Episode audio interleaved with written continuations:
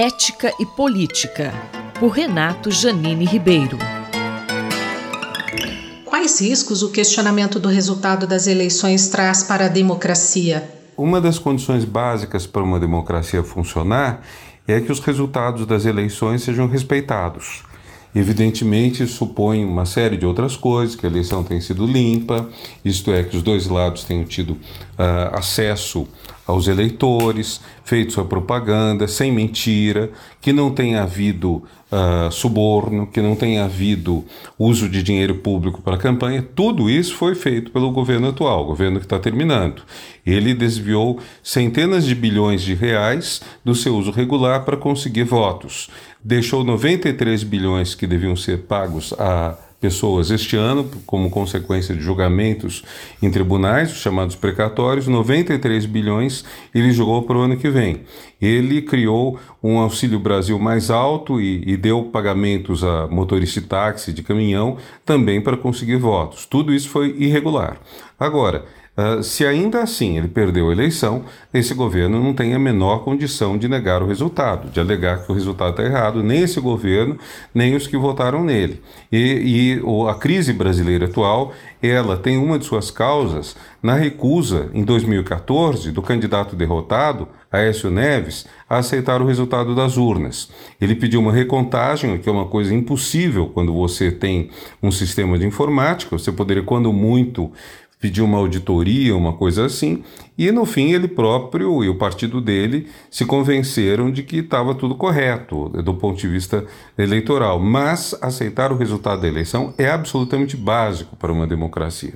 Eu diria que o segundo ponto absolutamente essencial para uma democracia é que você tem uma disputa entre partidos uh, principais, partidos fortes, que aceitam os princípios básicos da democracia, que aceitam os direitos humanos, aceitam a igualdade das pessoas, de direitos, aceitem a liberdade de fazer uma série de coisas. Esses princípios básicos têm que ser assumidos pelos partidos principais, isto é, você não pode viver no medo de que de repente tome o poder eh, pela nem que seja pela via eleitoral um partido que é contra a democracia que é o risco que está havendo nos Estados Unidos, em que o Partido Republicano, sob a, a tutela do, do Trump, se tornou um partido não apenas contra os democratas, mas contra a democracia, que é muito grave. Então, esse é o ponto crucial. Segundo a Polícia Rodoviária Federal, no dia 20, o Brasil ainda contava com 21 registros de bloqueios e interdições em rodovias. No sábado, um pedágio foi incendiado na BR-163 em Mato Grosso. Qual a sua análise, professor?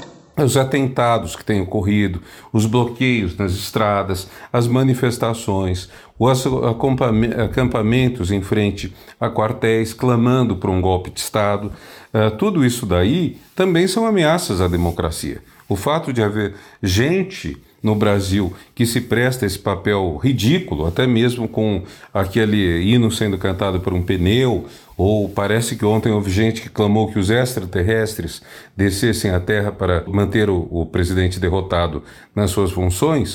Uh, tudo isso é, é ridículo, tem um lado que é profundamente hilário, mas eh, pior do que isso é grave, porque quando há pessoas que perdem totalmente o senso das coisas, que acham que podem violar o resultado do voto popular desse jeito, é sinal de que a democracia está realmente falha. E não é por acaso.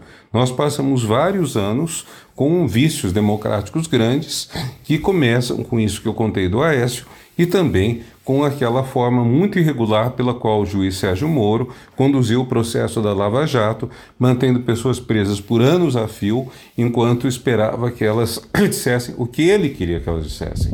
Então a nossa democracia foi realmente ferida esses últimos anos. E agora é preciso, com muito cuidado, com muita atenção e com muita seriedade, reconstruí-la. O professor Renato Janine Ribeiro conversou comigo, Valéria Dias, para a Rádio USP. Ética e Política, por Renato Janine Ribeiro.